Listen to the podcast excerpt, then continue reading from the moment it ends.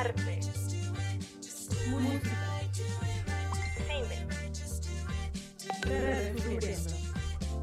Es, es, esto es Redescubriendo, un podcast de la Dirección de Investigación de la Universidad de León. Comen, comen, comenzamos.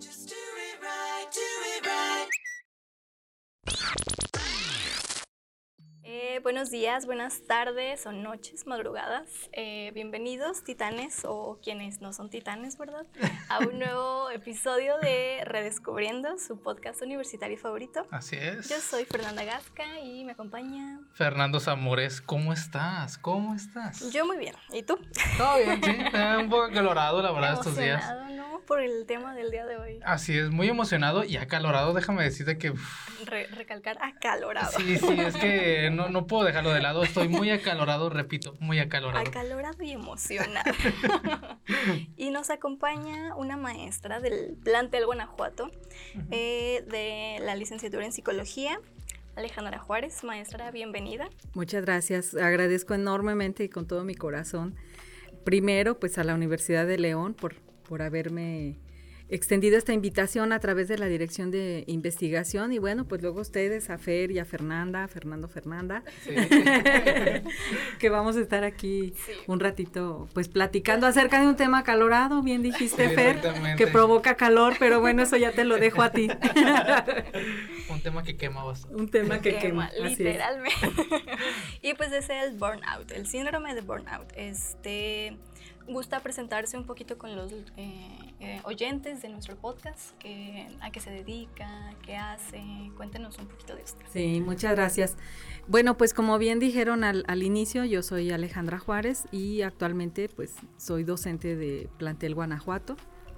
Tengo trabajando para la Universidad de León 16 años, ya ahorita en próximo mes de septiembre cumplo 17 años de, pues de trabajar aquí, de que me hayan permitido crecer profesionalmente en esta área que yo descubrí que sí me gustaba y que sí me podía dedicar a ella, que es la docencia, porque yo siempre consideré que no, que no era buena siendo maestra y bueno, pues me permitieron aquí hacer mi primer, pues a lo mejor no el primero, pero sí darle como una nueva forma a esto de, de compartir las experiencias y el conocimiento que yo he adquirido.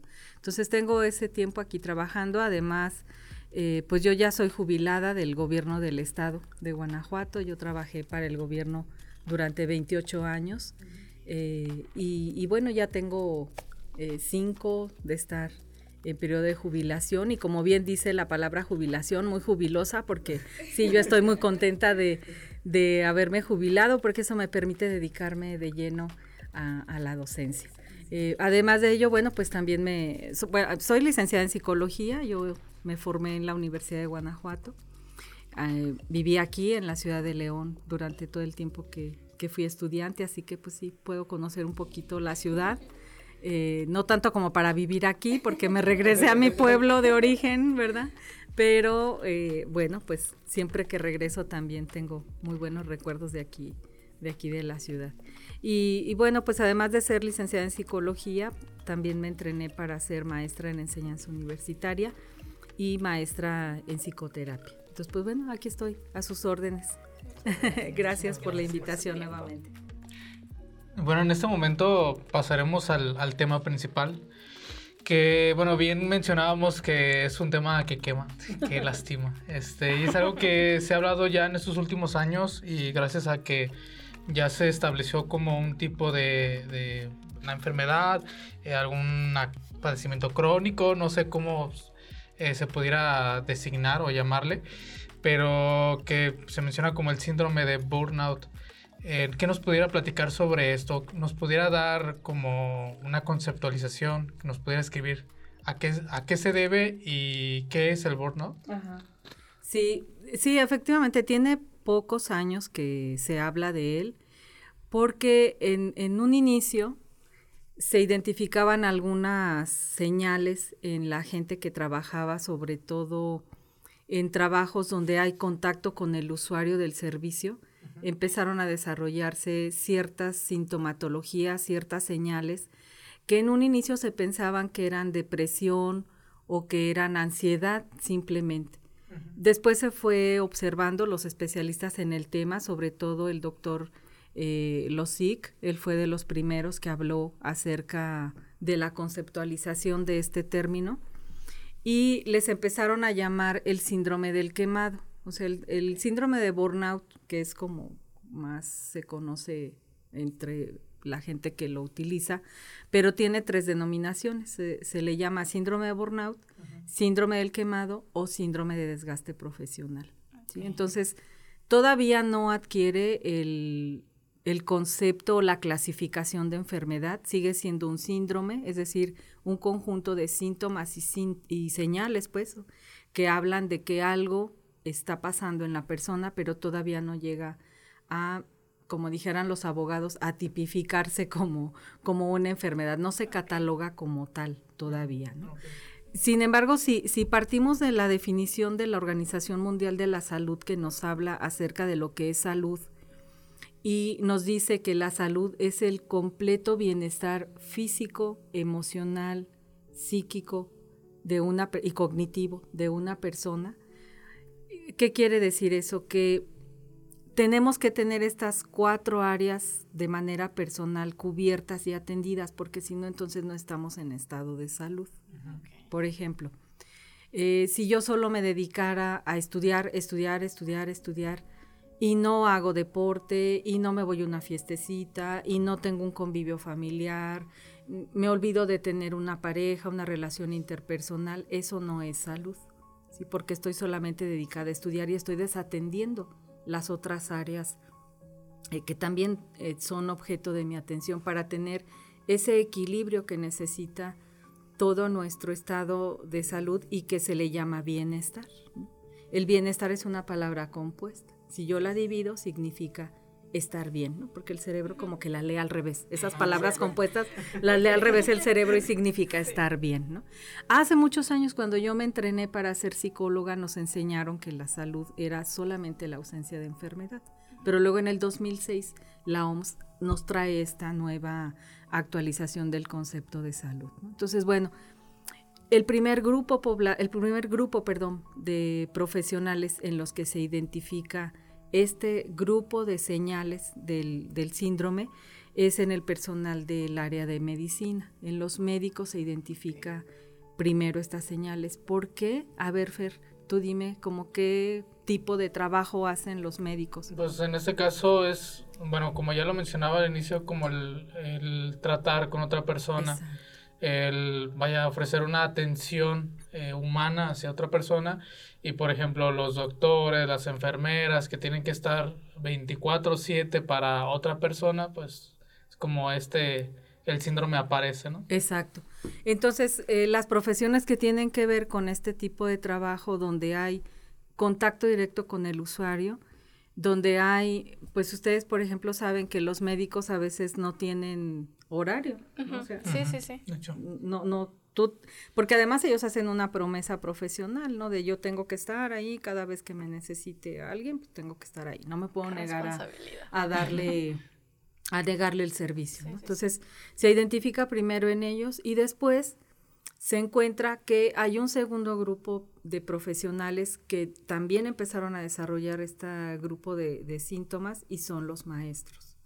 Entonces los maestros también, si ahorita reflexionamos qué tipo de trabajo hacen los maestros y bueno, aquí todos los titanes y no titanes, como dijo Fer, que nos están escuchando, pues han tenido profesores y seguro que a lo mejor ustedes nos, quizá no se han dado cuenta porque no han hecho ese tipo de observación, porque a veces llega el maestro enojado, porque a veces sí, con algunas señales, pues también eh, algunos eh, profesores desarrollan, o el grupo de poblacional de profesionistas de la educación, sobre todo docentes, también lo desarrollan. Y actualmente hay un tercer grupo de personas profesionales que son todos los que se dedican al área de seguridad pública.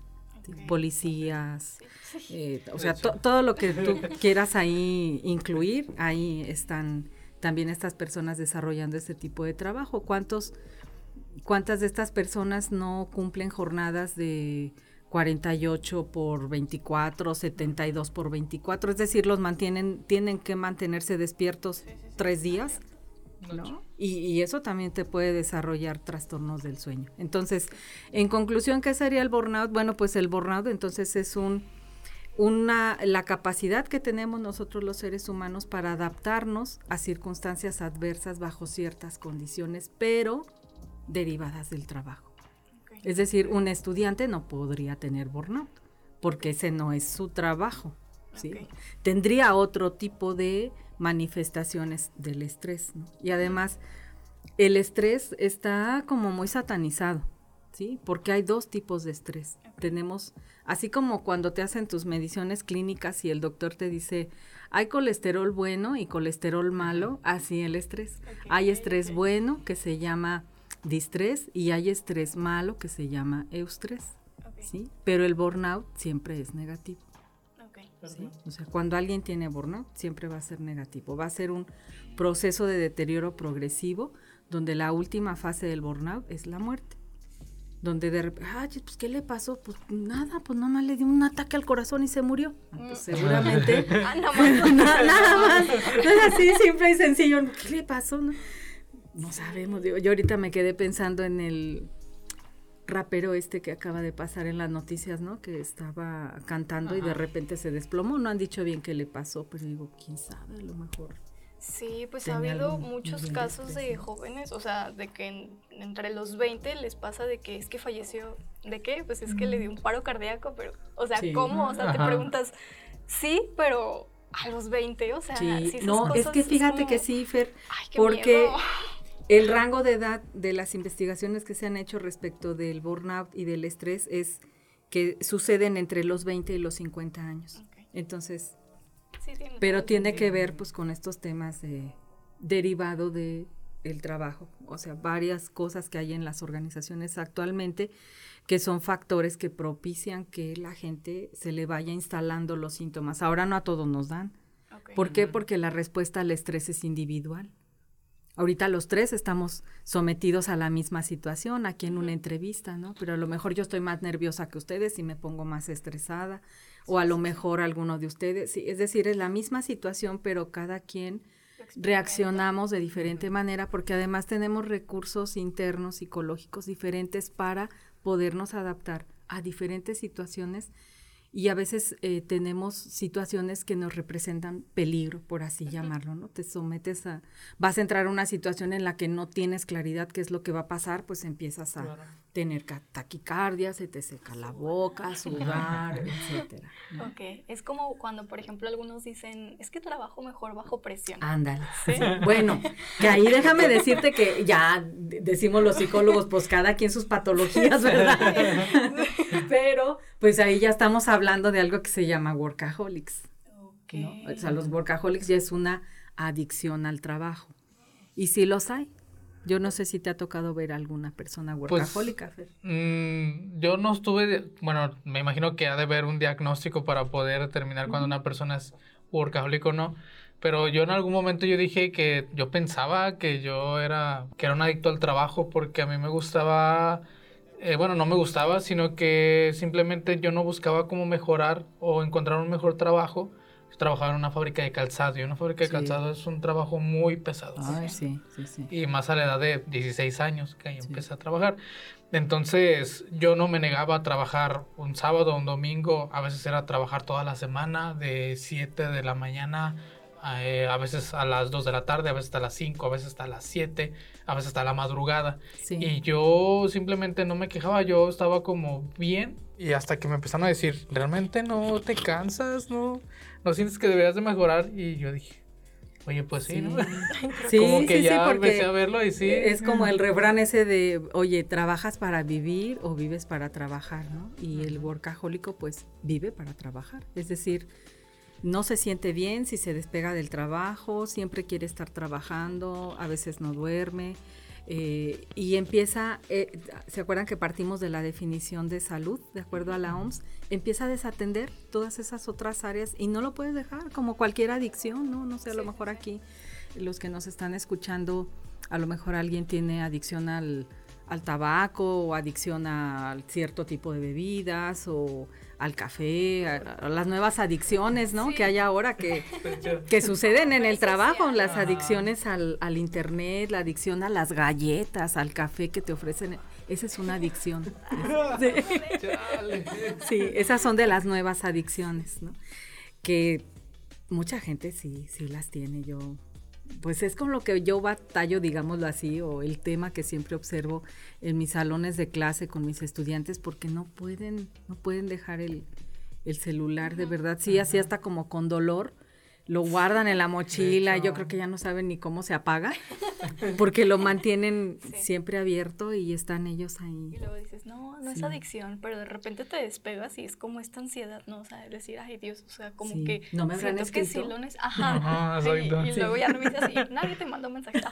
Ah, bueno. Ok, entonces sí es esta, así esa misma sensación de una adicción, igual la misma sensación hacia el trabajo, ¿no? Pero, pero es desgastante.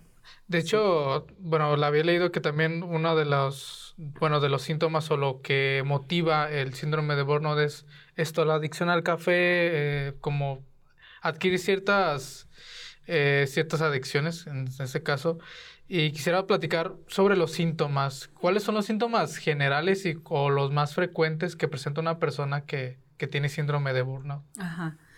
Mira, hay, hay diferentes factores, ¿no? O sea, no es solo lo que la persona muestre, sino también hay factores que tienen que ver con el tipo de trabajo que desempeñas, con las condiciones en las cuales también, es decir, la infraestructura del lugar donde tú trabajas también, que se llama ergonomía, o sea, una silla incómoda te puede provocar eh, algún síntoma del burnout. ¿Por qué? Porque imagínate estar, no sé, ocho horas, que es lo, el promedio que esperaríamos la gente trabajara, aunque sabemos que hay gente que se puede estar hasta 11, 12 horas en el trabajo.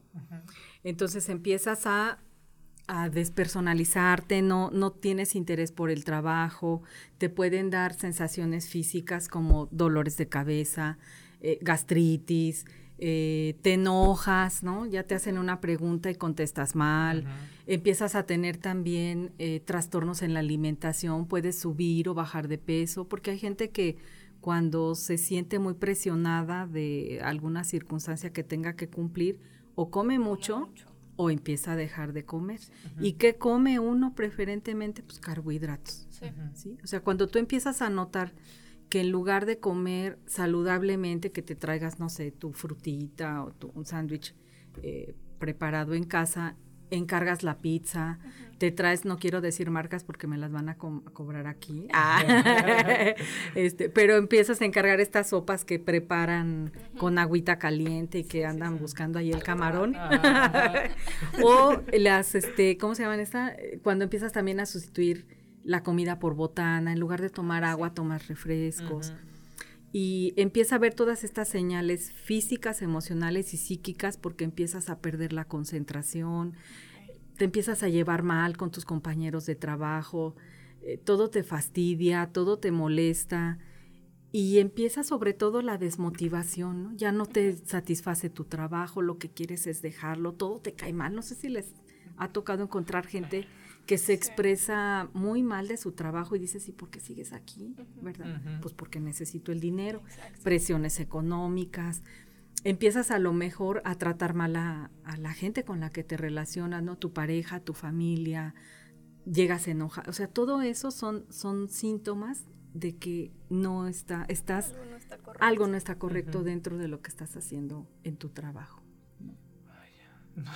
¿Ya, ya le apuntaste, Fer? Eh, Era una lista de verificación, ¿eh? Así de, este sí, este sí. Dejemos este momento para que la gente diga, ah, sí tengo, ah, no, no tengo, o ay, puedo llegar a tener. Ahora, pues hay fases, el, el burnout tiene, tiene cuatro fases, ¿no?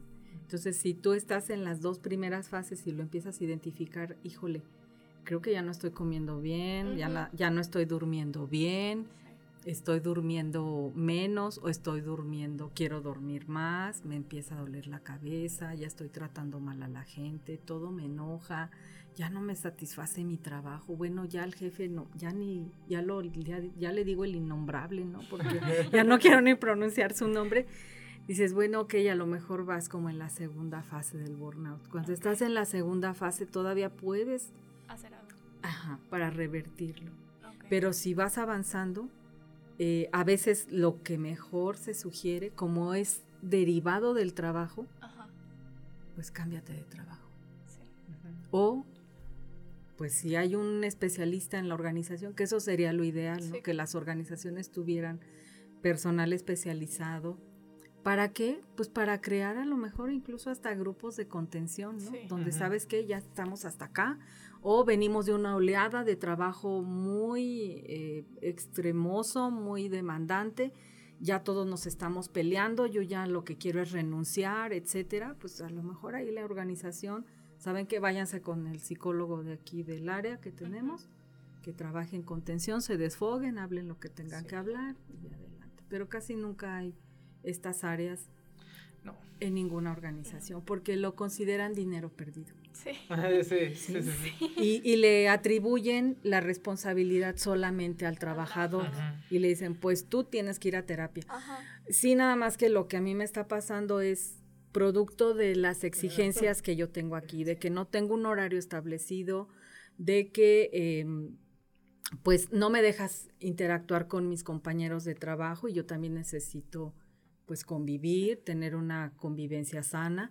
Me estás asignando más carga de trabajo de la que puedo eh, humanamente resolver O que no deberías, ¿eh? o te, te asignan funciones que no te tocan, o no hay, eh, nunca me reconoces mi trabajo, ¿sí? o sea, siempre me dices que lo hago mal, o sea, cuando me hablas es para decirme, pues ya saben ustedes, a mí me pasaba así, ¿no? Que decía yo, ay, es que las llamadas a la dirección nada más son para llamarte la atención, Ajá. nunca son para decirte, Bravo. oye, Ajá. te felicito, muchas Ah, gracias. no, es tu responsabilidad. No, Sí, bueno. gracias a eso ya tenemos, no sé, lo que sea, ¿no? Sí. Mejor cara ante la sociedad o confía más la gente en acercársenos. Entonces, eh, pues sí es un trabajo. Ahora, mm, también las organizaciones tienen que ser cuidadosas porque a veces el trabajador o la persona ya llega así a la institución.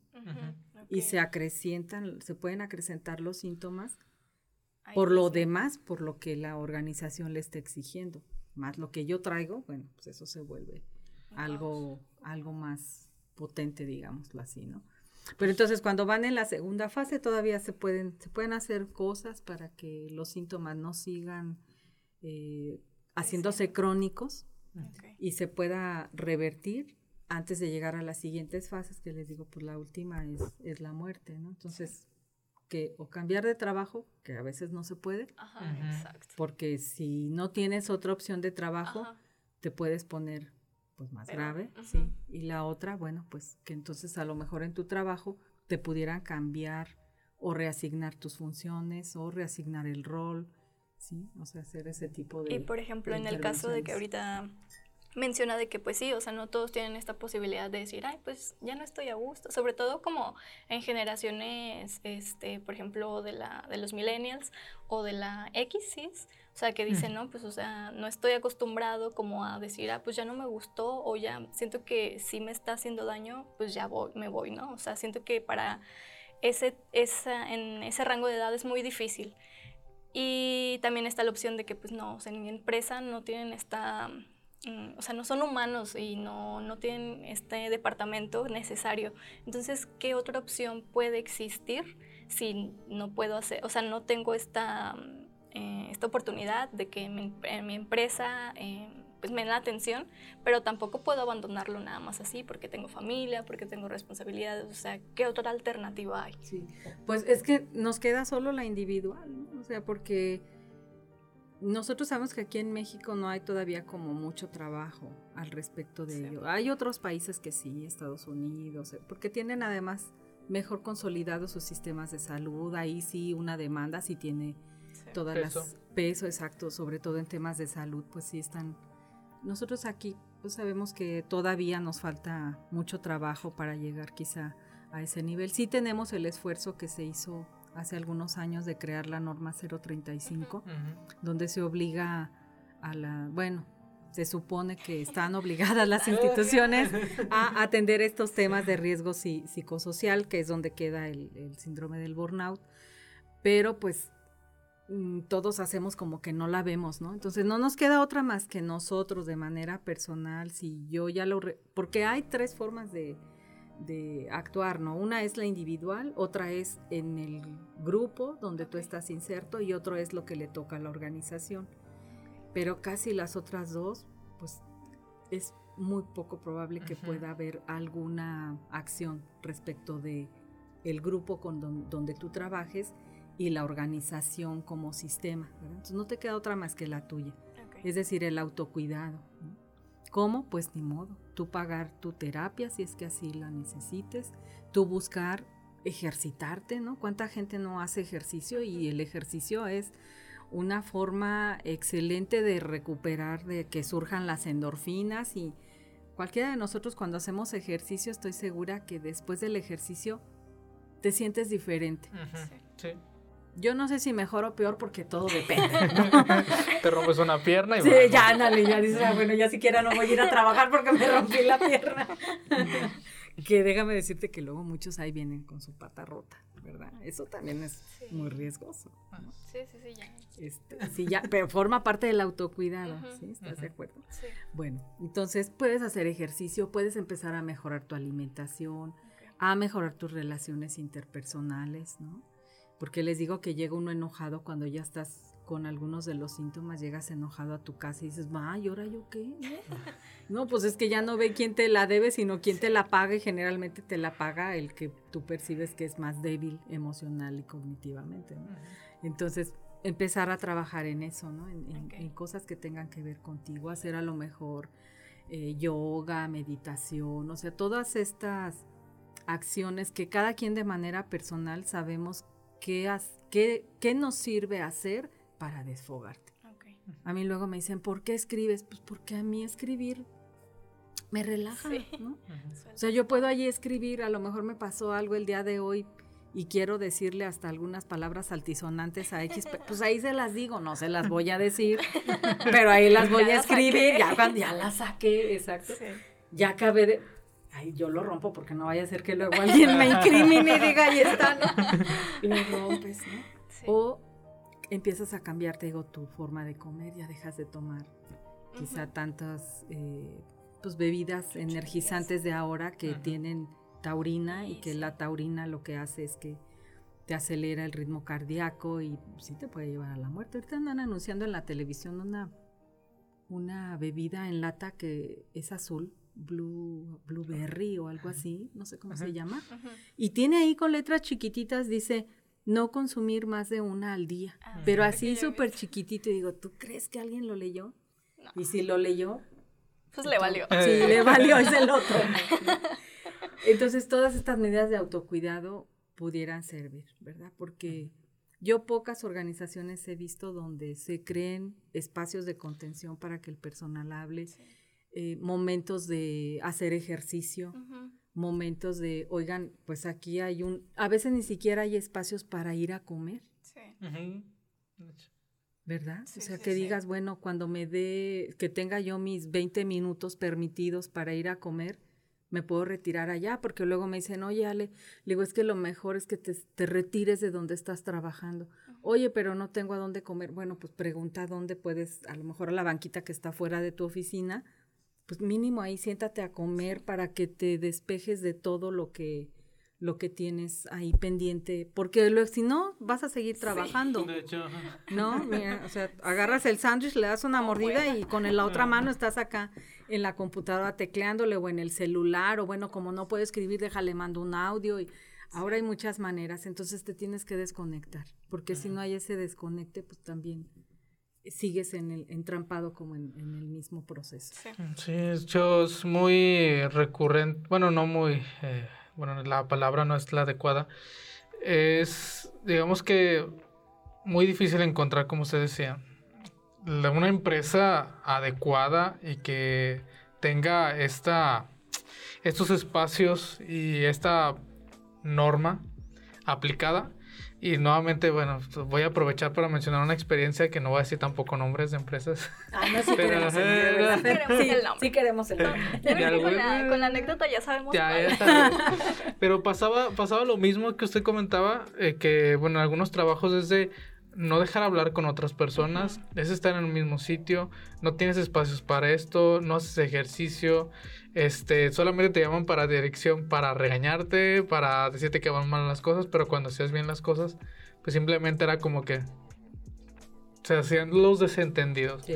Entonces, eh, ahí se estaba aplicando ya supuestamente la norma 035.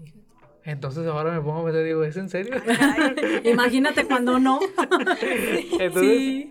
eh, México es un país que es un país de mano de obra. Sí. Y siempre va a haber fábricas, siempre va a haber este empresas, negocios que van, van a, a, digamos, atraer su... Sí, no, o sea, como traer esta, estas partes de la producción y es como, Ajá. ah, crecimiento. Exacto. Sí, Híjole, sí, sí. Sí, híjole, pues las empresas que se instalan son ensambladoras casi Exacto. todas. ¿no? Ajá. O sea, exacto. Pero fíjense que también, em, pues hay, no hay que, sí hay que ser atentos, ¿no? Pero no tampoco instalarnos como en la fatalidad. Mejor como reflexionar dónde estoy. Eh, yo siempre les digo, si vas a hacer un cambio, primero revisa tu nivel de éxito que tienes, no lo votes todo, porque si no al rato te metes en un proceso complicado. Aquí en México no es fácil encontrar ahorita otro trabajo, tardas, el promedio dice que un egresado de una Ay, no licenciatura... quiero escuchar. no, no, ok, no lo digo. no, te dígalo. Ok, bueno, te lo digo solo a ti, Fernando. Ok. Este, tardamos más o menos en promedio un egresado de una licenciatura aquí en México de dos a tres años en encontrar un trabajo en su área, ¿no? Entonces, ¿qué se sugiere? Empieza desde antes a buscarlo. Desde que eres estudiante, no sé, aunque sea un despacho y te dicen, pues aquí nada más tenemos ahorita para, no sé, en el caso de los abogados, coser expedientes, pues ándale, ponte a coser expedientes, ahí te vas fijando qué más se hace, es decir, ve metiéndote en tu terreno, ¿no? En, en lo que tú quieres dedicarte, porque si te vas a esperar a egresar, luego viene el- la presión social, la presión de la familia y así como de, ya te cuento como tres horas que egresaste, ¿eh? Y no veo como que trabajes en lo que, en lo que tú dijiste, entonces se siente la presión, ¿no? Sí, sí, sí. Entonces, pero fíjense que también hay empresas, sería interesante a quien le guste leer, que lea acerca de, de Google, ya ven en el buscador de. Google, ellos pues también tienen trabajadores y hay, hay un libro publicado acerca de, de cómo es la forma de trabajo y de trato que le dan a sus empleados en Sí. Google, porque ellos están convencidos, de acuerdo a las investigaciones que existen, que la gente entre más feliz estemos Mejor en lo que hacemos, mejor, más produces. Ujú.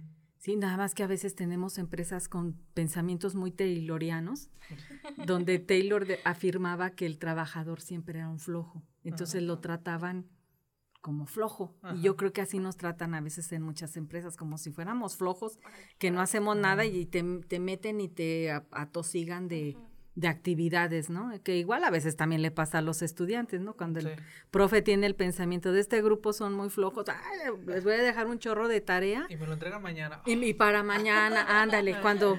Sí, yo luego a veces les dejo una lectura y les digo a los muchachos, miren, está comprobado que una cuartilla, una persona con una velocidad de lectura de un chavo de tercero de secundaria, la alcanzas a leer de 5 a 10 minutos. Entonces, si yo te dejo un capítulo de 20 páginas, ¿cuánto tiempo vas a invertir en leerlo? Yo también como maestro tengo que hacer ese análisis.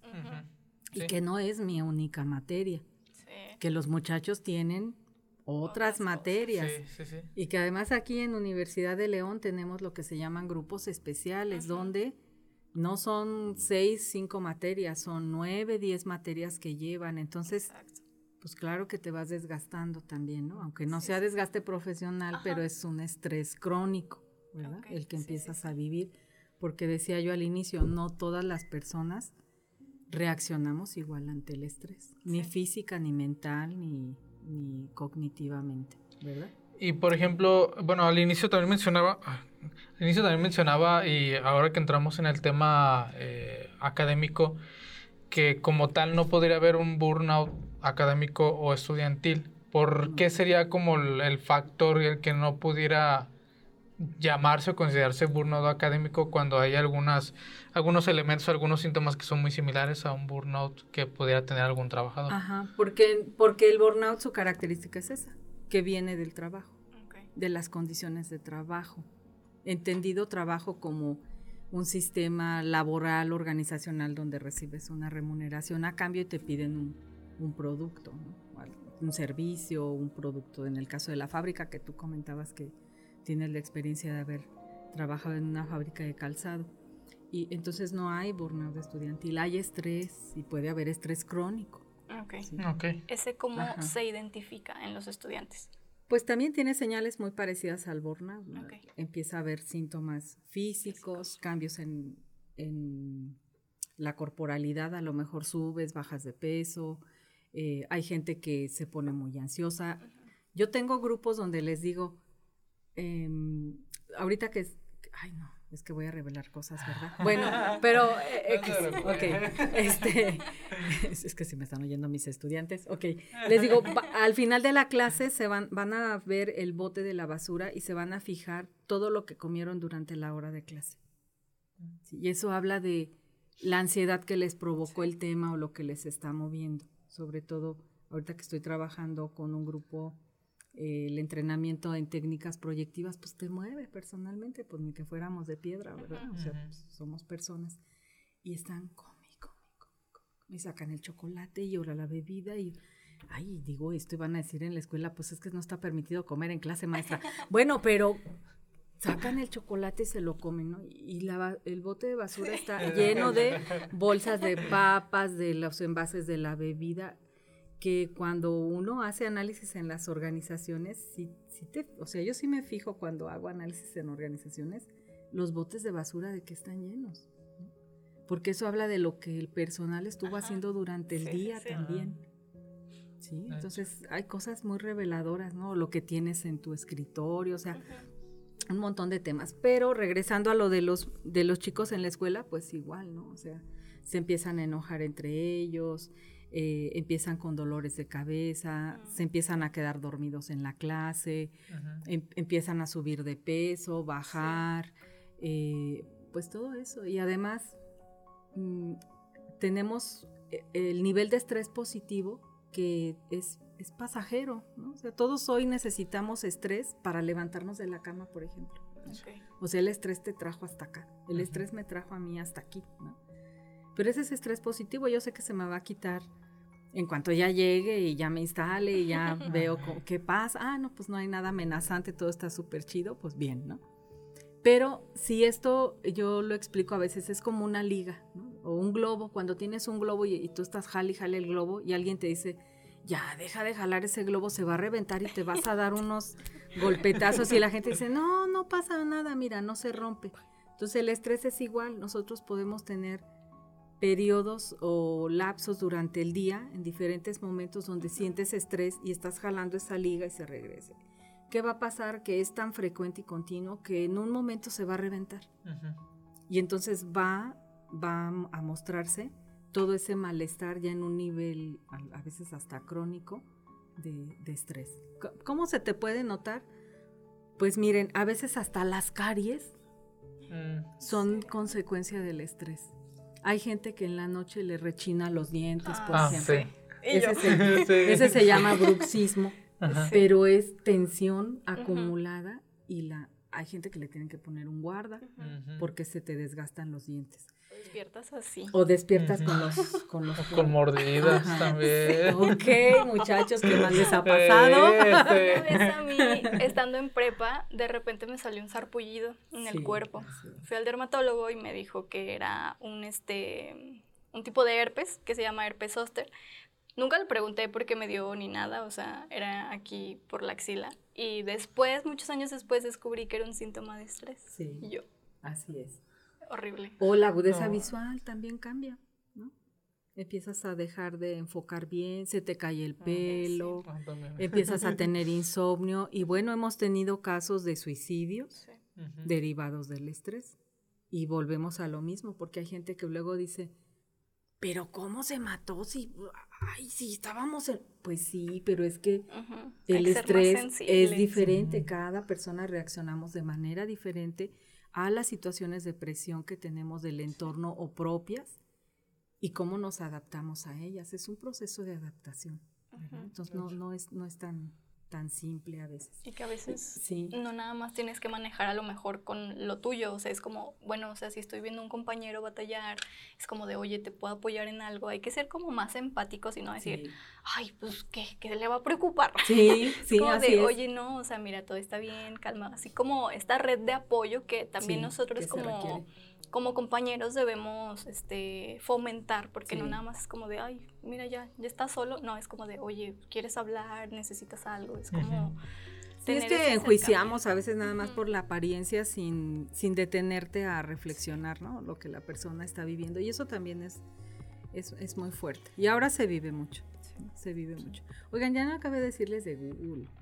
Ah, ¿Verdad que platiquen, no? no sé, Sí. no sé De veras nos quedamos así como, ¿y en qué quedó Google? Van a decir los, los oyentes y que ¿y luego qué pasaría con Google. no? Bueno, pues miren, Google lo que hace, tiene espacios ahí en su empresa. Oye, ya me dio el sueñito, vete a dormir. Entonces ellos trabajan mucho por algo que se llama por objetivos. O sea, a ti te dicen, ¿sabes qué, Fer? Yo necesito cinco podcasts para este mes. ¿Cuándo los quieres hacer? Tú sabrás. A mí me entregas cinco. Si quieres, puedes venir aquí a grabarlos. Si tienes las condiciones en otro lado, adelante. O dimos, dinos si necesitas que te prestemos algo.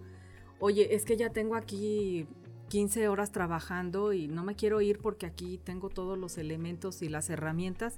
Ay, pero ya tengo como ganitas de ver a mi esposa, a mi novia. Tráetela. Entonces dejan que los visite su familia, tienen espacios para que jueguen los niños, para que si yo tengo ganas de echarme unos pataditas con el balón de fútbol, pues ándale, vete allá a la canchita o vete a nadar. Ah, ¿no te quieres venir con esa ropa? Ah, perfecto. Entonces, yo puedo venirme de chancla, short. Sí, tú vente como tú quieras. Y eso ellos han comprobado que propicia que la creatividad surja. No sé si les ha pasado que yo luego me maravillo de ver la palabra Google y en cuántas formas diferentes escriben Google, ¿no? Entonces, ellos están convencidos de que este bienestar en los empleados les produce, Más allá. es decir, la gente produce más. Es como el, el trabajar sin sentir que trabajas. Exacto. ¿no? sí. Yo tenía una jefa que decía, fíjate que hago lo que me gusta y además me pagan. Sí, ¿Verdad que sí? el sueño. Sí, el sueño de todos, ¿verdad? Bueno, Sí. ok, Ah, muchachos. Un consejo para las personas que lo sufren y también para los que sufren el estrés este, estudiantil. Sí, pues hay que acudir a un especialista, eso es inevitable. Si eso no, eh, es como una gripe, ¿no? Cuando al otro le dio gripe y a mí me funcionó algo, la gripe no, no se controla así, ¿no? Porque a lo mejor a mí me funcionó un medicamento porque tengo un virus, pero yo te- la persona de al lado tiene otro y no le va a funcionar el mismo. Entonces siempre es bueno que mejor un especialista primero te lo diagnostique, te diga si sí, y, y después, pues, esta participación personal que debes de tener, porque el especialista, pues, hará su parte, pero a ti te toca hacer otra. Sí, claro. O sea, ¿cuál? Buscar esos espacios de... Porque decíamos, o sea, yo no te voy a decir, ay, date de baja de X sistema. ¿no? Porque a lo mejor eso no lo va a resolver. O sea, si vas a permanecer ahí, entonces busca qué necesitas tú. A lo mejor lo que necesitas es hacer ejercicio porque no lo haces. A lo mejor lo que necesitas es mejorar tus relaciones interpersonales porque ya están muy fracturadas. Quizá lo que necesites es dormir mejor porque cuántos no llegan Sí. con malestares por el sueño. Quizá lo que necesites es mejorar tu alimentación. Es decir, todo eso que implica el compromiso personal y que te toca a ti. Sí, claro. ¿verdad? Y que alguien te puede decir qué hacer, pero nadie mejor que tú que te conoces sabes qué es lo que ocupas en ese momento. Y si ya fuiste un especialista y te está dando las recomendaciones de qué hacer, pues seguirlas, ¿no? Atenderte y, y recordar que es para ti, que es para tu bienestar y es para que pues siempre tengamos esta sensación de, de me siento bien, estoy contento, contenta y, y bueno, pues no, no ir gallo gallina al trabajo ni a la escuela, sino voy a la escuela, así bien contento y bien contenta. Muchas gracias. Pues Muchísimas de gracias, nada, maestra. espero haber sido útil en algo. claro que Claro que sí, claro que Y sí. Me dio mucho placer y estoy muy contenta de estar aquí. Muchas gracias, gracias, a-. Fernanda y a Fer. Muchísimas Muchas gracias, gracias. maestra Alejandra Juárez. Sí, es muy importante el haber platicado esto porque, bueno, no solamente los alumnos de nuestra casa universitaria podrán escuchar esto, este, además de los docentes, eh, personas externas a la casa universitaria podrán escucharlo, podrán identificar cuando estén sufriendo del burnout y, bueno, como ya mencionaba, acudir a un especialista para que puedan mejorar su calidad de vida. Entonces, muchísimas gracias por todo este conocimiento aportado al podcast. Y en este momento vamos a dar por terminado el, el episodio del día de hoy. Agradezco claro. muchísimo a Fernanda Gasca. Muchas gracias, amores. Muchas gracias, maestra. Y pues gracias a ustedes que nos escuchan, que interactúan con nosotros y pues, pues nada. Pues nada, pues Aquí no retiramos. acabamos. Así que acabamos. Muchísimas gracias, No, maestra. a ustedes, muchas gracias. y nos oímos a la siguiente. Así que adiós. Adiós, adiós. Ciencia, arte, música, cine, redescubriendo. Es, es, esto es Redescubriendo, un podcast de la Dirección de Investigación de la Universidad de León.